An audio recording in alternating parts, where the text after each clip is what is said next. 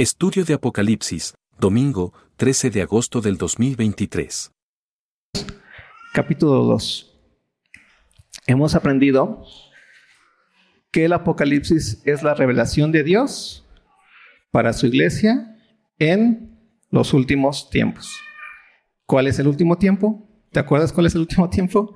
El que inicia con la ascensión de Cristo y que va a terminar cuando Cristo venga. En ese tiempo existe la iglesia.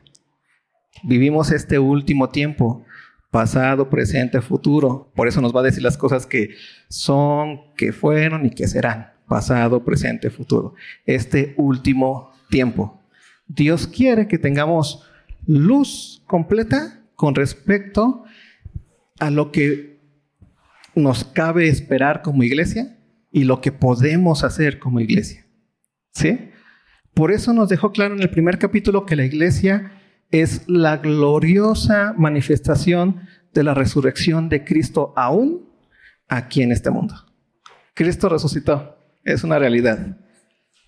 Si les queda claro que Cristo resucitó, si Cristo no resucitó, ¿qué diría Pablo entonces? Bueno, es nuestra fe. La neta están perdiendo el tiempo aquí. Mejor váyanse a un lugar donde les paguen, ¿no? O en donde haya descanso y no tanta incomodidad, o en donde el orador sea realmente motivante, ¿no? En donde ganen algo. Pero como Cristo resucitó, nuestra fe está fundada no en los fundamentos de este mundo que perece, sino los fundamentos de la roca que es Cristo, que a vida eterna permanece. ¿Sí? Esa es una realidad completa y absoluta para la iglesia. Por eso la iglesia en, este último tiempo, la iglesia de los, de, los primeros cristianos hasta la iglesia que sea de los últimos cristianos, es la iglesia gloriosa de Cristo Jesús, que en su vestimenta trae esa túnica que va hasta donde?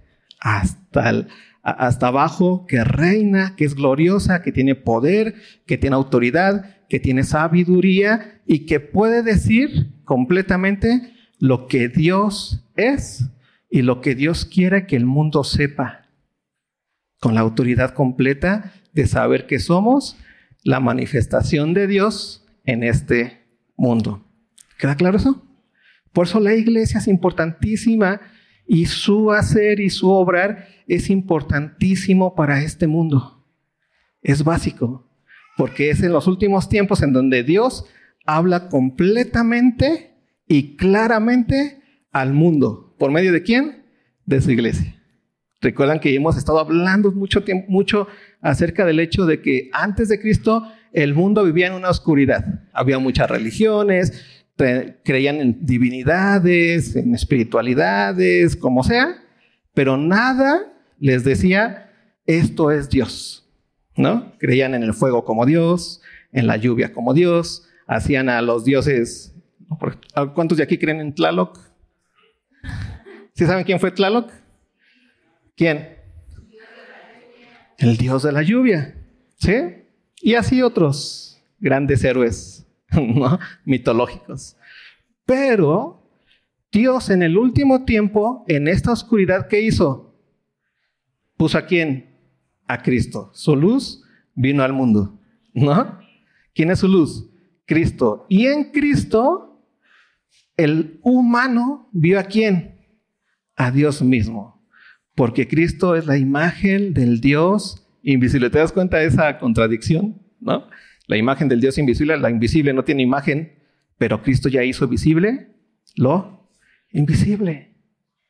Por eso en Cristo hemos visto cuál es el carácter de Dios. Por eso el mundo ya no tiene para nada a dónde hacerse. Así como, es que yo no sé cómo es Dios. No, ahí está Cristo. Y ahí está qué? Su iglesia, su cuerpo. Tú eres su iglesia. ¿Te das cuenta de la belleza de saber que tú como hijo de Dios estás en este mundo para manifestar las glorias, la gloria de aquel que nos trasladó de las tinieblas a su luz admirable? ¿Te das cuenta que el hecho de que tú estés aquí hoy es bendición para el mundo, porque tú vas a dar, vas a manifestar quién es Dios. ¿A través de quién? De Cristo. Porque eres el cuerpo de Cristo en este mundo. Porque lo que tú vas a hablar van a ser las palabras de quién? De Dios. ¿Sí? Y entonces estamos viendo ya estos tres, estos dos primeros capítulos, eh, capítulos y vimos un mensaje a la iglesia de Éfeso, una iglesia que tenía, que estaba en camino de la madurez, ¿no? Que sabía que Dios habla, que sabía que tenía que cuidar una doctrina, ¿no?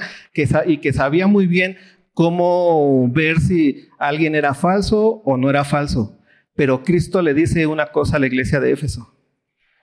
Pero hay una cosa contra ti. ¿Te acuerdas qué fue lo que le dijo? ¿Qué fue? ¿Haz qué?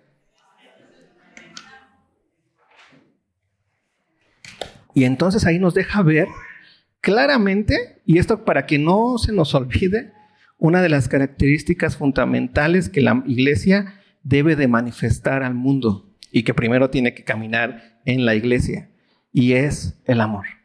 El amor no en el sentido romanticón de, ay, es que mis primeros días de cristiano, cuánto yo abrazaba la Biblia porque me sentía bien, amado y bien. No, no, en el amor en el sentido de entender que el amor primigenio, ese primer amor, ¿no? Ese, primer, ese amor de origen, ese amor eh, fuente, es el amor en donde tú te diste cuenta que Dios se despojó a sí mismo, haciéndose hombre. Luego se hizo que siervo, se humilló y ¿qué pasó? Y murió Dios tomó tu lugar. El justo por los injustos para llevarnos a quién? Al Padre, a Dios. Ese es el amor, no el amor romanticón. El amor real, el amor que tiene consecuencias eternas, es el amor que se despoja y es el amor que tú recibiste al principio. Y en ese amor es en el que Dios nos mandó a andar. No en otro, sino en el amor en donde tú te despojas. ¿Para qué? Para edificación de quién? De tu hermano. ¿Sí? Eso se le olvidó a la primera iglesia, a la primera iglesia que vimos aquí, que es Éfeso. Se le olvidó y ¿qué le dijo Jesús? Ten cuidado y arrepiéntete. Porque si no te arrepientes y si no estás caminando en amor, la iglesia se va a convertir en un lugar de jerarquías y de poder. Del que sabe más, del que tiene más, y va a comenzar a vivir una iglesia simplemente por el poder, como vive el mundo. Vive por poder. Y entonces el que tiene más dinero, pues es el que puede más. El que sabe más, pues es el que puede más. El que tiene a más personas alrededor, es el que puede más. Ahí están los partidos o lo que la misma mismo Jesucristo le decía o Pablo le decía a la iglesia de Corinto cuando estos ya estaban completamente metidos en la cuestión del poder y habían dejado el amor, los que son de Apolos, los que son de Pablo, ¿no? Hicieron comenzaron a hacer qué? Divisiones. Y ahora sí que quien tenga más adeptos es el, el que posee la verdad en la iglesia, el que se queda con la iglesia. ¿qué está pasando? Se ha olvidado que el primer amor, el amor del despojo, el amor en donde ves a tu hermano como superior a ti, en donde eres capaz de perdonar, en donde eres capaz de amar.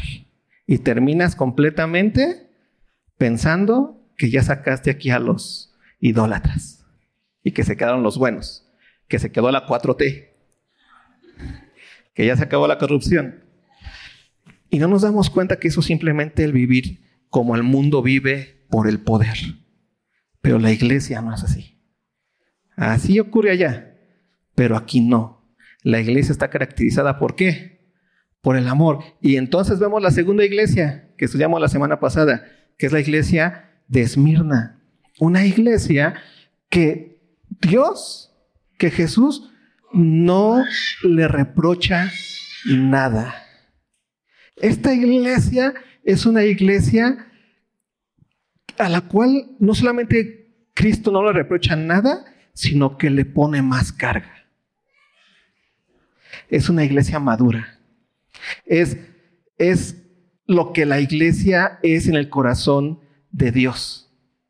Es lo que Dios pensó para la iglesia. Una iglesia que vive en el amor, en el despojo y es capaz de ser pobre en este mundo. Lo vimos la semana pasada. ¿Por qué eres pobre? ¿Quién es el pobre?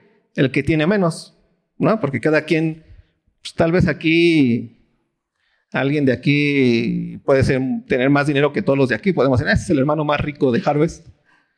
Pero pues si va a otra iglesia y otro más rico que él, pues ya se volvió el hermano más pobre de esa iglesia. Y así, ¿cuál quién es o qué significa ser pobre? Es alguien que siempre tiene menos en la realidad. Pero ¿por qué alguien que siempre tiene, es capaz de siempre tener menos? Porque es capaz de despojarse. Porque eso es el amor. Es el amor real. No el amor ficticio que nos enseñan las telenovelas.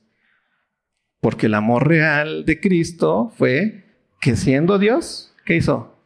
Se despojó. No nada más fue un pensamiento bonito que tuvo, sino que se despojó, murió, sufrió, sudó gotas de sangre en el Getsemaní. Ahí está la, la materialidad. Se dio todo para con su pobreza, ¿qué? enriquecernos. Ahí está la madurez de una iglesia que entiende y que se basa en el amor, que no cayó de su primer amor, porque el amor te va a llevar cada vez a despojarte, a despojarte, a despojarte. ¿Por qué? Porque el que madura en la fe entiende que su gloria no está en este mundo, sino su gloria está en donde? En el Padre. El que madura en la fe sabe que es en este mundo peregrino y extranjero. Y que no todo tiene que ver con este mundo. Pero entendemos que es difícil. ¿no? Jesucristo, la motivación que les da, la promesa que les da y esa palabra fuerte y hermosa que escucharon los de, los de Esmirna fue, sean fieles hasta la muerte. Esa es la mejor motivación que alguien le puede dar a un cristiano maduro. Es lo que no le está diciendo Cristo. Sé fiel hasta que tu corazón sea sanado y ya tengas paz. Sino que le está diciendo, sé fiel aún ahí cuando te están aplastando y te están aplastando y te están aplastando porque ellos estaban siendo, siendo perseguidos. Te están aplastando, te están aplastando. Sé fiel hasta dónde? Hasta el último suspiro. Dios no les prometió a ellos una paz en este mundo. ¿Qué les prometió? Que serían aplastados y aplastados y aplastados y aplastados hasta cuándo? Hasta la muerte. ¿Y hasta dónde les dijo que sean fieles? Hasta la muerte. ¿Por qué? Porque ahí en ese exprimir, dice, el galardón y el jugo es que yo te daré que la corona de la vida. Y ahí nos está diciendo lo que vale la pena para la iglesia de Cristo, que son sus galardones, que es lo que Él dijo, lo que perseguimos en este mundo. Hoy vamos a ver una iglesia que, bueno, no la vamos a terminar de ver hoy, pero vamos a entrar a uno de los temas que, mientras yo lo estudiaba, decía, qué importante es poder entender este tema. Porque muchas veces vivimos como vive esta iglesia. Es la iglesia de Pérgamo. Ve lo que dice versículo 12.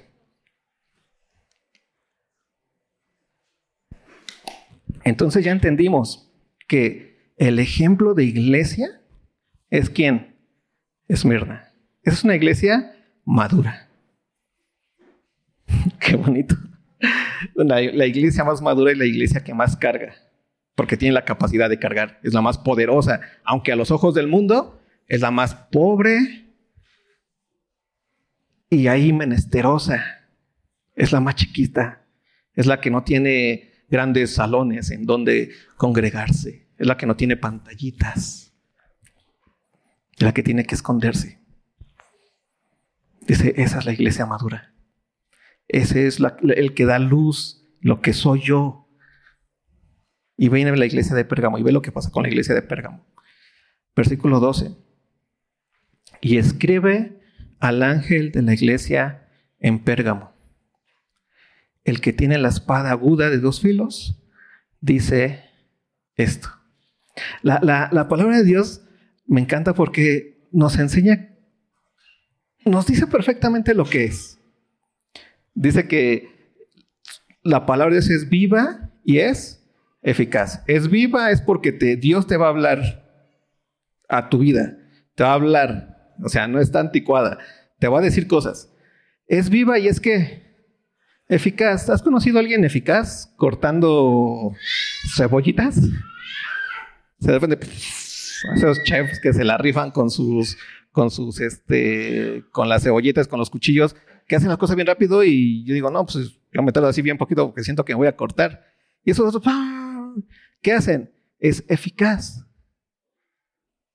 Y la palabra de Dios, cuando tú vienes a la palabra de Dios, la palabra de Dios es que viva y eficaz para tu vida. ¿Y qué más dice? Es más cortante que una espada de dos filos, que penetra. Que todo aquello que tú piensas que ya tienes ahí súper bien, Dios va a venir y va a decir, a ver, no, no, no, eso no me gusta. ¿Y qué va a hacer con su palabra? Va a cortarte ese pensamiento. ¿Recuerdas lo que dice 1 Timoteo, 2 Timoteo 3:16? Que la palabra de Dios es inspirada, que toda la escritura es inspirada por Dios y es que útil, ¿para qué? ¿Qué va a hacer contigo? Enseñar, redarguir, no es que te regaña, sino que te cambia el concepto que tenías. Y tú pensabas que el amor era romántico y el amor dice, Dios te dice, no, el amor es despojo, te redargulló, te cambió el pensamiento. después, ¿qué va a ocurrir? Te va a corregir caminabas pensando que el amor era este, sentir maripositas y entonces ya te corrigió, te redargulló en, en, la cabeza y ahora te corrige tu camino y vas para el lado donde el amor es que despojo. Y luego también que dice de la palabra de Dios que te instruye, te dice lo que vas a lo que vas a hacer cuando te pase lo que aún no te ha pasado. Ya te dejó las instrucciones. ¿Alguna vez le dejaste instrucciones a o tus papás te dejaron instrucciones? y vas a calentar los frijoles, pero no se te olvide después de que se enfríen, volverlos a meter al refri, si no se te van a echar a perder. ¿Eso qué es? Una instrucción. Todavía no pasa, pero ya sabes lo que tienes que hacer. ¿Sí? La palabra de Dios hace eso con nosotros como sus hijos. Entonces, la palabra de Dios tiene el propósito de madurarnos. Pero es una espada de dos filos, una espada que nunca vuelve vacía. Una espada que te va a pegar. Y en ese, ese momento en el que sientes el golpe, porque sientes cómo te quita eso que ya había hecho costra, ¿no? Te va a hacer tomar también otra decisión. Si vuelves con la costra o ya caminas hacia otro lado. Pero la espada de Dios, siempre es la parte del amor de Dios y la forma en la que Dios madura. Y por eso Cristo se presenta ante esta iglesia como aquel que tiene la espada aguda de dos filos. Y ve lo que dice. Yo conozco tus obras y dónde moras, donde está el trono de Satanás. Jesús sabe, Dios sabe en dónde se encuentra su iglesia. No es, no es ingenuo Dios. De repente nosotros somos los más ingenuos. Dios no es ingenuo, Dios sabe lo que vives, Dios sabe en dónde te encuentras, Dios sabe lo que pasa a tu alrededor, las situaciones y las presiones en las que te encuentras cada día. Dios lo sabe, pero le pone también su nombre completo. Le dice, el trono de Satanás. Eso significa en donde gobierna Satanás, en donde mi voz no vale. En pocas palabras. Tú estás ahí, iglesia en donde la voz de Dios no importa, importan todas las voces. La voz de Ricky Martin, ya creo que ya me quedé muy viejo, la voz de, ¿quiénes son los? De Yaritza, ¿no?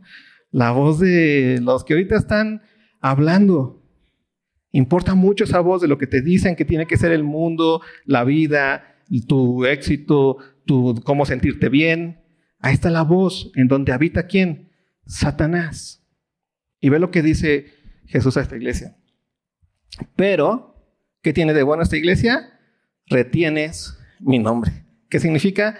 No has renegado de mi nombre. Sí, ahí está, está la presión hacia tu vida, está todo el tiempo, pero aún, ¿qué dice? Retienes mi nombre. Aún sabes que yo soy. que yo soy el rey de reyes señor de señores. Ve lo que sigue diciendo, y no has negado mi fe, ni aun en los días en que Antipas, mi testigo fiel, fue muerto entre vosotros, donde mora Satanás. Ha vivido esa iglesia esos momentos en donde este, esta voz del mundo no solamente trata de engañar a la iglesia, sino que está en contra de la iglesia y va y los mata. Porque es el trono de quién? De Satanás. ¿Y qué pasó con esta iglesia? Vivió esa persecución y aun cuando murió Antipas en esa persecución, ¿qué dice Jesús de esta iglesia? Aun cuando pasó eso, no has negado mi fe. No has negado la fe. Aún sigues firme en la fe. Aún sabes que él, él no es el rey, que yo soy el rey. ¿Sí? ¿Vamos bien hasta ahí? Pero ve lo que pasa pero tengo unas cosas, unas pocas cosas contra ti. Qué fuerte, porque viene la palabra, esa palabra aguda. Es, hay algo que no está correcto, hay algo que no estás haciendo bien, iglesia. ¿Por qué? Porque tú como el cuerpo de Cristo, por lo que tú eres, que ya el propósito de Dios se ha cumplido en ti de ser santo y sin mancha delante de Él en Cristo Jesús, tienes el poder ya de caminar honrándome. Y tenemos el ejemplo perfecto. ¿Y quién es el ejemplo perfecto? Esmirna. Ahí está Esmirna. Ahí están los de Esmirna. Aquellos que no negaron su fe, aquellos a los cuales Dios no tuvo nada en contra. Ve lo que pasa y ve lo que, le, lo que tiene en contra de esta iglesia. Ya me perdí. 14. Pero tengo unas pocas cosas contra ti, que tienes ahí a los que retienen la doctrina de Balaam, que enseñaba a Balac a poner tropiezos, tropiezo ante los hijos de Israel, a comer de cosas sacrificadas a los ídolos y a cometer fornicación. La doctrina de Balaam. Vamos, números 2. No, números 22. Ajá. Vamos a saber quién es Balaam y cuál es su doctrina.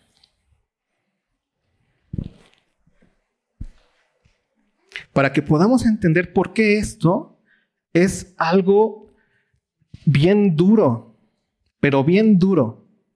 O sea, lo que les está diciendo Jesús a esta iglesia y donde les está poniendo el dedo ahí en la llaga, por decirlo así, es en algo bien duro que creo se ha vuelto la costumbre de la iglesia moderna. Se ha vuelto una doctrina que ha entrado y que se ha quedado. Y ahorita vamos a ver por qué. Vamos a tratar de entender qué pasó con Balaam. La doctrina de Balaam. ¿Recuerdas a, a los de Éfeso no les dice la doctrina de los Nicolaitas, sino dice las obras de los Nicolaitas? Pero aquí es una doctrina, es algo que queda grabado, que queda como un dogma, por decirlo así, y que queda como algo que, que piensas que es verdad nada más porque sí. Aquí está diciendo, tengan cuidado porque esa doctrina está adentro de ustedes, la retienen. Ve cuál fue, quién era Balaam y qué hizo. Vamos a tratar de ir rápido, pero vamos a tratar de entender un poquito qué onda con el buen Balaam. Viene ya Moisés sacando pueblo de Egipto, van hacia la, hacia la tierra prometida. Dios les ha dicho que tienen que pasar derrotando a muchos, a muchos reyes, muchos pueblos. Y entonces llega el capítulo 22, que están frente a la tierra de Moab. Y entonces Dios les ha dicho, conquistan esa tierra. ¿Sí? Versículo 1 del capítulo 22. Partieron los hijos de Israel, estoy en números 22. Partieron los hijos de Israel y acamparon en los campos de Moab junto al Jordán frente al Jericó. Y vio Balac, hijo de Zippor, todo lo que Israel había hecho al amorreo. Balac es el rey de Moab. Y Moab tuvo gran temor a causa del pueblo, porque era mucho. Y se angustió Moab a causa de los hijos de Israel. ¿Te acuerdas cómo Dios venía dándole victoria al pueblo de Israel? A través del miedo a los pueblos y se rendían, ¿no? y se rendían, había angustia, había temor, y entonces llegaban los israelitas y los pueblos ya estaban vencidos. O sea, ni peleaban. Vencidos. Y entonces Dios estaba cumpliendo su palabra ahora con el pueblo de Moab. Y ya tenían gran angustia, y ya tenían gran temor, y ya estaban a punto de caer también completamente derrotados. Y ve lo que pasa. Y dijo Moab a los ancianos de Madián, ahora lamerá esta gente todos nuestros contornos, como lame el buey la grama del campo. Y Balac, hijo de Zippor, era entonces rey de Moab. Por tanto, envió mensajeros a Balaam, hijo de Beor, en Petor, que está junto al río en la tierra de los hijos de su pueblo, para que lo llamasen, diciendo, un pueblo ha salido de Egipto, y aquí cubre la faz de la tierra y habita delante de mí. Balaam es un profeta del pueblo de Israel. Y ve lo que dice. Em, ven pues, ahora te ruego, maldíceme este pueblo porque es más fuerte que yo. Quizá yo pueda herirlo y echarlo de la tierra, pues yo sé que el que tú bendigas será bendito y el que tú maldigas será maldito. O sea, este vato, eh, acá, ¿no? Dice, ahí me van a ganar estos vatos, voy a traer a su profeta para que ese profeta que sabe que Dios ya le ha dado la victoria, venga y maldiga a quién? Al, pueblo del, Dios a quien sirve ese profeta. Es como raro, ¿no? O sea, es como, este vato está como loco. O sea, ¿cómo quieres que ese profeta, que es el profeta de Jehová, que viene con el pueblo de Jehová, con el pueblo de Dios, que es el pueblo que te va a conquistar, al cual tú le tienes miedo, ¿Quieres que ese profeta maldiga al pueblo de Jehová cuando es el profeta de Jehová y piensas que te va a venir a ayudar? ¿Sí te imaginas? Pero acá tenía perfectamente bien claro la primera de... ¿De quién será? De alguien que dice, todos tienen un precio. Solamente hay que saber qué es lo que quieren. ¿Sí te sabes eso?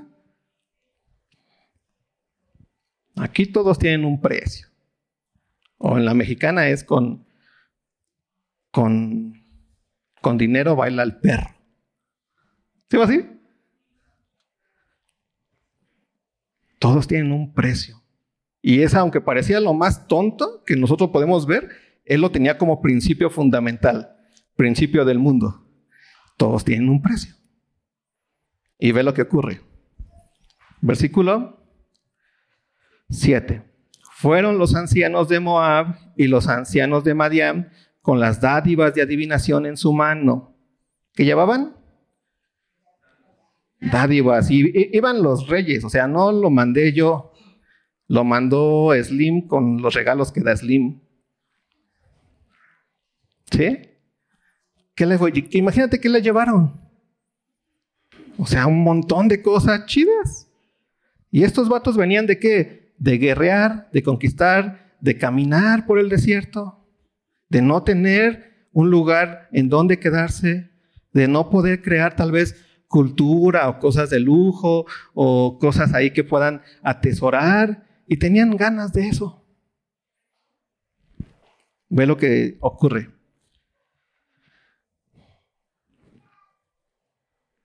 Eh, y llegaron a Balaam y le dijeron las palabras de Balac. Él les dijo, reposad aquí esta noche y yo os daré respuesta según Jehová me hablar. O sea, le dijeron perfectamente lo que querían. ¿No? O sea, necesito, carnal, que, que maldigas al pueblo de tu Dios. se lo dijeron. Y aparte le dijeron, y, nada más por escucharnos y te, te dejé tu dinerito. Ahí está tu varo, ahí está lo que quieres. Con hilero baila el perro o que todos tienen un precio, ¿no? Balam, ¿qué hace? Y ahí está la doctrina de Balam. ¿Qué hace? Sabe perfectamente que el pueblo de Dios va a conquistar a quién? A Moab. Y entonces Balam se le ocurre la grandiosa idea teológica de, Tal vez Dios quiera que maldiga a su pueblo. ¿Te das cuenta de eso? Tal vez Dios no está completamente así como seguro de que hay que conquistar así a Moab. Tal vez Dios se dé cuenta que es de, como bastante intolerante. Tanto entendió eso, esa es la doctrina de Balaam. Tanto entendió Balaam eso que les dijo, va, vamos a esperar a ver qué Dios me dice. O sea, cuando es de lógica, ¿no? Es lo más lógico del mundo. Viene Dios con un ejército, está conquistando los pueblos y ahora le toca a Moab. ¿Y, qué, y qué, cuál es la lógica de Dios? Voy a conquistar a Moab. ¿Por qué? Porque yo le prometí a mi pueblo una qué? Una tierra. ¿Sí? Y nada va a hacer que me, lo quite, que, me quite esa idea. Y, Moab y Baal dice, Balaam dice, pues tal vez no, Dios, tal vez tú tú quieras que yo tenga esta bendición. A ver, Señor, voy a esperar a que tú me digas, a que tú me confirmes. Ve lo que ocurre. Reposad aquí esta noche, yo os daré respuesta. Según Jehová me hablare, así los principales de Moab se quedaron en con. Y vino Dios a Balaam y le dijo, ¿qué varones son estos que están contigo? O sea, Dios le está preguntando no porque no sepa, sino, oye, Balaam, date cuenta de quiénes tienes ahí en tu casa, morro. O sea, son los de Moab, son a los que vamos a conquistar, son a los que vamos a quitar de ahí porque están completamente alejados. Los vamos a conquistar, ¿para qué los tienes aquí? Pero ve lo que le dice el gran Balaam, la doctrina de Balaam.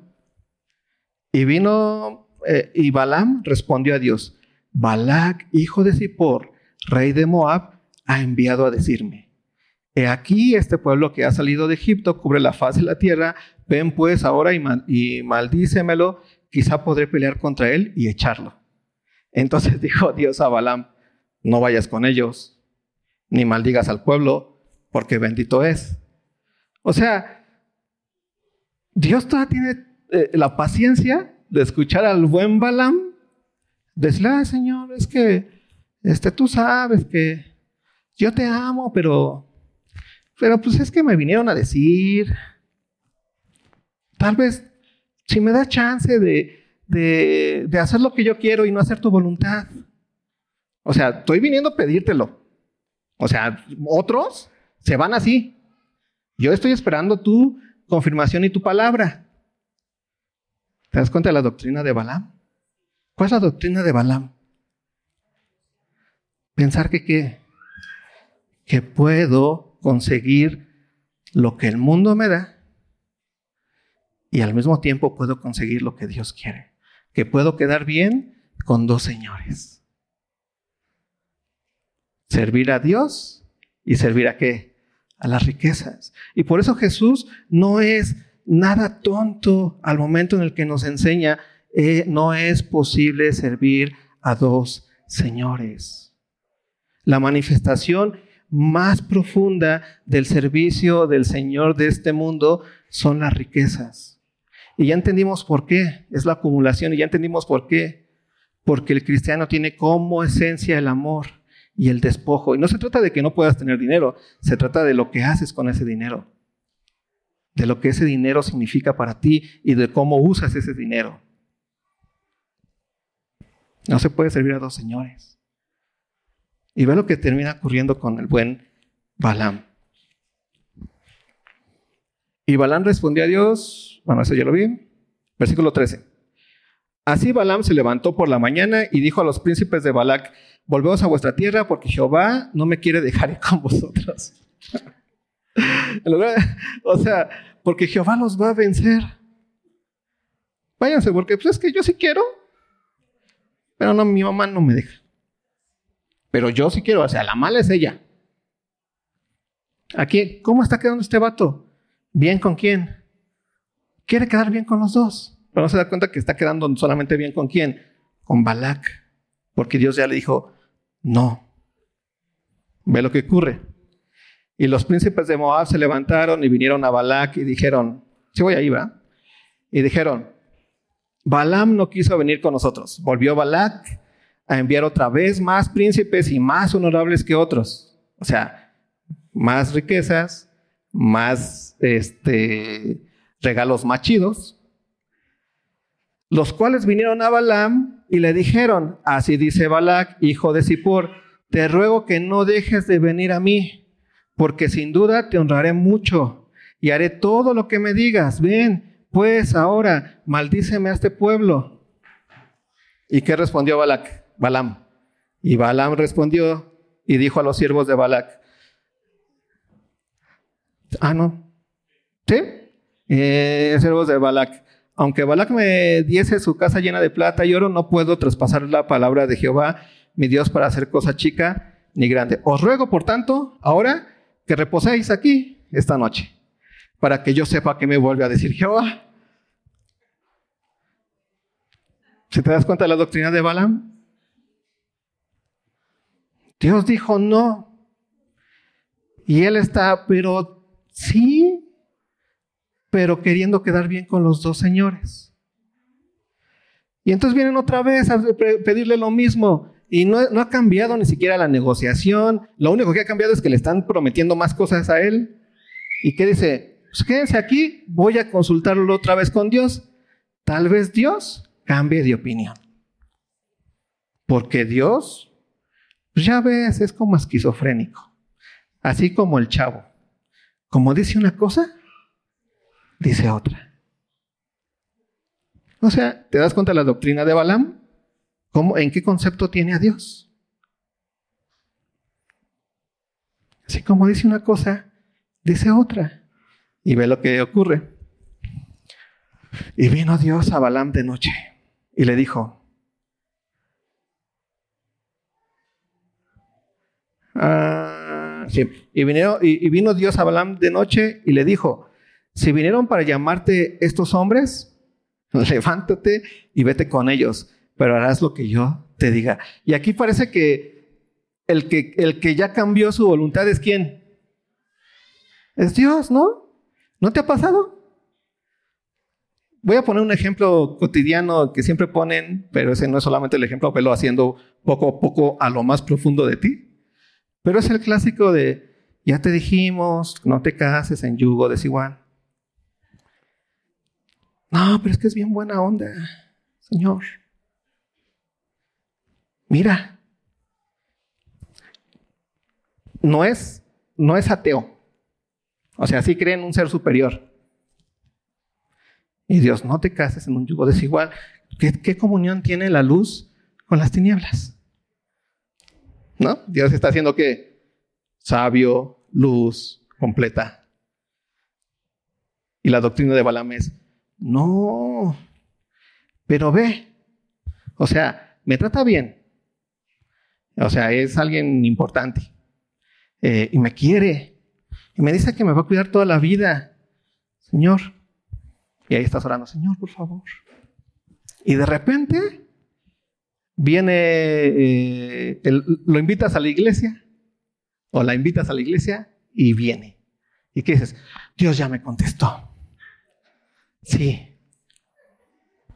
Dios quiere y Dios ya entendió que sí puede haber comunión entre la luz y las tinieblas. Ya entendió. El que parece que cambió fue quién? Fue en Dios. Pero no nos damos cuenta que el que se metió en el problema fue quién?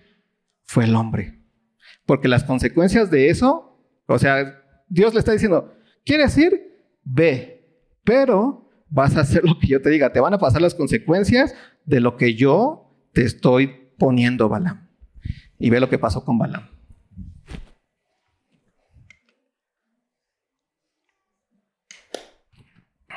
Así Balaam se levantó por la mañana, ve, bien tempranito, ya Dios ya me confirmó. Ahora sí, Balaam ya se vio allá.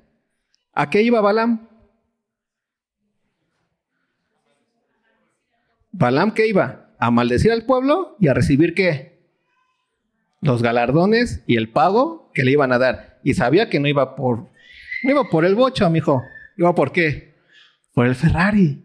Y aparte de que iban, le iban a dar el Ferrari, Dios ya había confirmado eso. O sea, estaba bien en los dos lados. Ya lo había logrado. Tenía a Dios tranquilo, porque Dios ya le había confirmado, y iba, iba a tener a Acab a sus pies. Ya había logrado eso. Ser victorioso en lo divino y ser victorioso en dónde? En el mundo. Balaam lo logró. Vamos a ver qué le pasó. Así Balaam se levantó por la mañana y enalbardó su asna y fue con, con los príncipes de Moab. Y la ira de Dios se encendió porque él iba. Dice, oh, pues no que le dijiste que sí. Pero nos estamos dando cuenta que lo que, lo que hace Dios y lo que nos está diciendo aquí la escritura es que Él no se queda así como, bueno, pues ya. No es un, estás, estás desobedeciendo. Piensas que hacer lo que quieras es tu victoria, pero es mi ira. Porque tú fuiste hecho para hacer mi palabra, llevarla a cabo, para obedecer. Eso es la fe. Ve lo que ocurre entonces después. Y el ángel de Jehová se puso en el camino por adversario suyo. iba pues él montando sobre su asna y con él dos criados suyos. Y el asna vio el ángel de Jehová que estaba en el camino con su espada desnuda en su mano. Y se apartó el asna del camino e iba por el campo. Entonces azotó Balaam al asna para hacerla volver al camino. ¿Vemos? A un Balaam completamente decidido. ¿Por qué? Porque estoy haciendo la voluntad de Dios. ¿no? Pero míralo. Pero, amiga, date cuenta. ¿Se has escuchado esa canción? ¿Sí es una canción? Amiga, date cuenta. Pero, ¿qué hace la amiga? Yo ya estoy en la verdad absoluta. Así son las cosas. Ya logré lo que quería. Ya tengo todo controlado ya lo tengo perfectamente bien. Yo ahí, este, con, como el gran estratega que soy, logré dominar a Dios y logré dominar a quién? Al buen Acab. Tengo en mis manos a Moab y tengo en mis manos a quién? A Israel. Y nadie me va a quitar de la cabeza que lo logre. Ni siquiera este mendigo burro. Ve lo que corre. Y el asna vio el ángel de Jehová que estaba en el camino con su espada desnuda en su mano y se apartó el asna del camino e iba por el campo. Entonces azotó Balaam al asna para hacerla volver al camino. Pero el ángel de Jehová se puso en una senda de viñas que tenía pared a un lado y pared al otro. Y viendo el asna el, al ángel de Jehová, se pegó a la pared y apretó contra la pared el pie de Balaam. Y él volvió a azotarla. O sea, aquí tenemos a un asna que tiene más temor de Dios que Balaam. Balaam se le apareció una vez, Dios le dijo, no. ¿Y qué, tú, y qué hizo Balaam? Ah, ese Dios, chido. Yo lo convenzo, aguántame, ahorita. Me fallaron unos ahí, unos argumentillos, pero ah, tú vas a ver, va a ver mi corazón.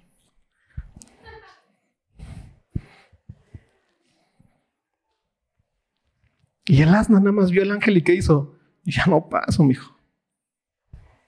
Y ahí está Balaam pegándole al, al, asna.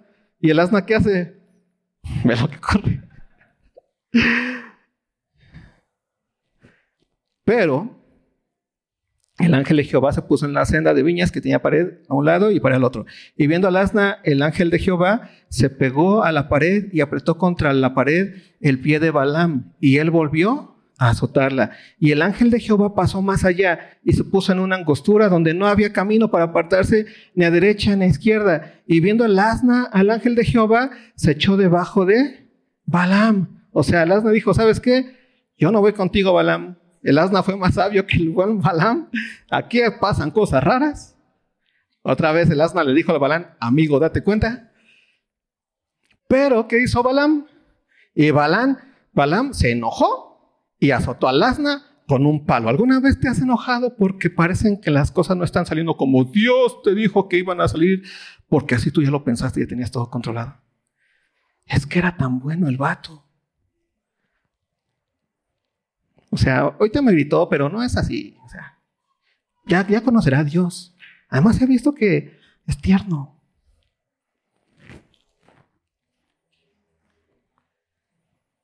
Me dice que estoy guapa. Ya con eso. Ve lo que ocurre después. Entonces Jehová abrió la boca al asna.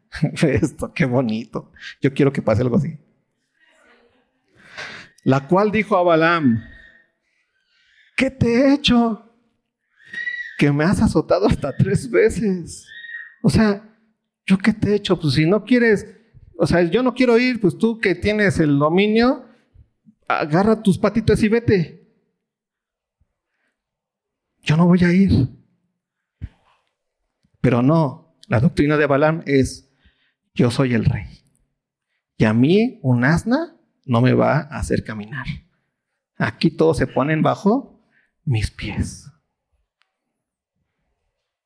Aquí hacen lo que yo diga. Dios, Acab y tú, mi rey. ¿Te das cuenta de la doctrina de Balaam? Y Jesús le está diciendo a la iglesia, tengo una cosa contra ti, que retienes la doctrina de quién? De Balaam.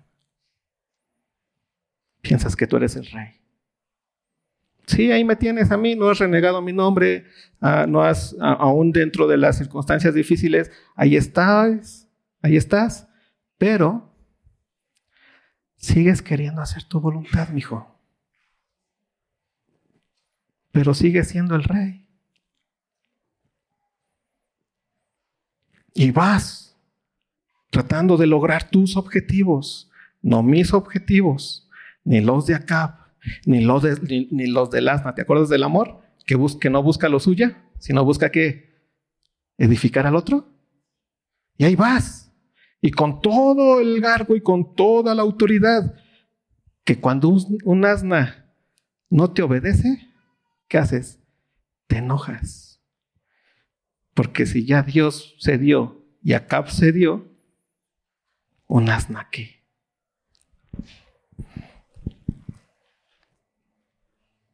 Ve lo que sigue diciendo. Versículo. Ayer me volvía. ¿29? ¿Sí? Y Balaam respondió al asna porque te has burlado de mí. Chale este vato. Ojalá tuviera espada en mi mano, que ahora te mataría. ¿Te das cuenta? Olvidado sin, sin amor. Yo aquí soy el que tengo la autoridad suprema. Yo decido cuándo mueres y cuándo vives. Y termina diciendo, y el asna dijo a Balaam, ¿no soy yo tu asna? Sobre mí has cabalgado desde que tú me tienes hasta este día. ¿He acostumbrado a hacerlo así contigo? Y él respondió, no, date cuenta, el que, el que te está poniendo los obstáculos no soy yo, es quién? Es el ángel de Dios, es Dios. Pero ¿qué hace, qué hace ahí el buen, la doctrina de Balaam? No, Dios ya no puede cambiar de parecer, porque ya me dijo que sí fuera. Pero antes, cuando le dijo a Dios no, ¿qué hizo, qué hizo Balaam? No, tal vez Dios sí pueda cambiar de parecer. Quédense, voy a consultar de nuevo. ¿En dónde fue que Balaam se empecinó? Cuando ya vio la oportunidad de que ya hoy podría tener lo que él quería. ¿Te das cuenta de la doctrina de Balaam? Esa es la doctrina de Balaam pensar que tú eres el rey y que puedes manejar a Dios y que puedes lograr lo y tener lo mejor de Dios, tener lo mejor del mundo, porque tú eres el rey y cuando no tienes lo mejor de Dios y, cuando no tienes lo mejor del mundo vas a estar pidiéndole a Dios muchas veces y cuando Dios te lo quita vas a decir, no, no, no, Dios no me lo quitó porque Dios me lo quiere que lo tenga porque ya no puede cambiar, pero cuando Dios no te lo, te dijo primero que no, tú pensabas que no, que Dios te estaba como, estaba probando tu fe. Y tú otra vez ahí vas a preguntarle a ver si sí.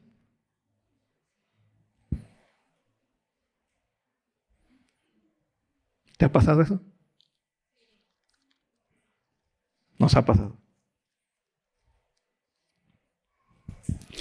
Queremos, queremos tener a Dios controlado y tener al mundo controlado, porque el único beneficiado de todo eso, ¿quién va a ser? Tú. ¿Y se rompe qué? El amor. Porque si tú vas a vivir glorificando a Dios, entonces te vas a convertir en una Esmirna. Y eso no es muy bonito en este mundo. ¿Y sabes cómo terminó Balaam? Ya ustedes lo leen en su casa. Está, está, divertida esta, esta historia. Pues terminó con Acab, no pudo maldecir. Cada vez que iba a maldecir, que salía de su boca bendición y sabe pues que Dios pues, ya no quiso. Y ahí va otra vez. Y ahí y, Balak lo trae de aquí y lo trae para allá y lo lleva para allá y después lo manda a freír espárragos. ¿Quién se, el, el, Balaam, el que pensaba que se iba a convertir en el Señor del mundo y en el Señor de Dios y en el Señor de todo, se terminó siendo un títere de quién? De Balak. Y ese ejemplo contaminó tanto al pueblo de Israel que muchos de sus hombres comenzaron a fornicar con las hijas de qué? De Balac, de Moab. Y comenzó Dios a airarse con el pueblo y vino muerte. ¿Por qué? Porque siguieron el ejemplo de quién? De Balaam. ¿Cuál es la doctrina de Balaam? Pensar que puedes quedar bien con Dios y con el mundo. Y ese pensamiento tiene como único sentido esencial imaginarte como el que tú eres, el rey de todo lo que existe, incluyendo Dios. Y ahí estás, quedando bien aquí, quedando bien acá. No, pues no les voy a decir esto a los hermanos, si se me enojan y ya no. Dejan de, dejan de diezmar. Y todas estas cosas que pasan. Siguiente semana terminamos, porque así ya me pase de lanza. Espero que no me regañen. Señor, gracias. Ayúdanos, ayúdanos a comprender de forma tranquila, calmada, tus verdades que alumbran completamente nuestra existencia. Que podamos darnos cuenta, Señor, que tú como iglesia que nosotros como tu iglesia tenemos una sola voz que seguir y una sola voz que proclamar y una sola luz que manifestar, que es la imitación de ti, Jesucristo. Gracias por Esmirna. Gracias porque nos has dejado un claro ejemplo de cómo se ve tu iglesia, de cómo se ve una iglesia madura en ti. Y ayúdanos, Señor, a salir de esta inmadurez de Pérgamo, esta inmadurez de pensar y de vivir en la doctrina de Balaam, en donde pensamos que podemos quedar bien contigo y, quedando, y quedar bien con el mundo. Y no nos damos cuenta que el final, si no te obedecemos, si no hacemos tu voluntad, vamos a ser, terminar siendo simplemente títeres de este mundo, contaminando a otro, Señor. Ayúdanos. En el precioso nombre de tu Hijo amado. Amén.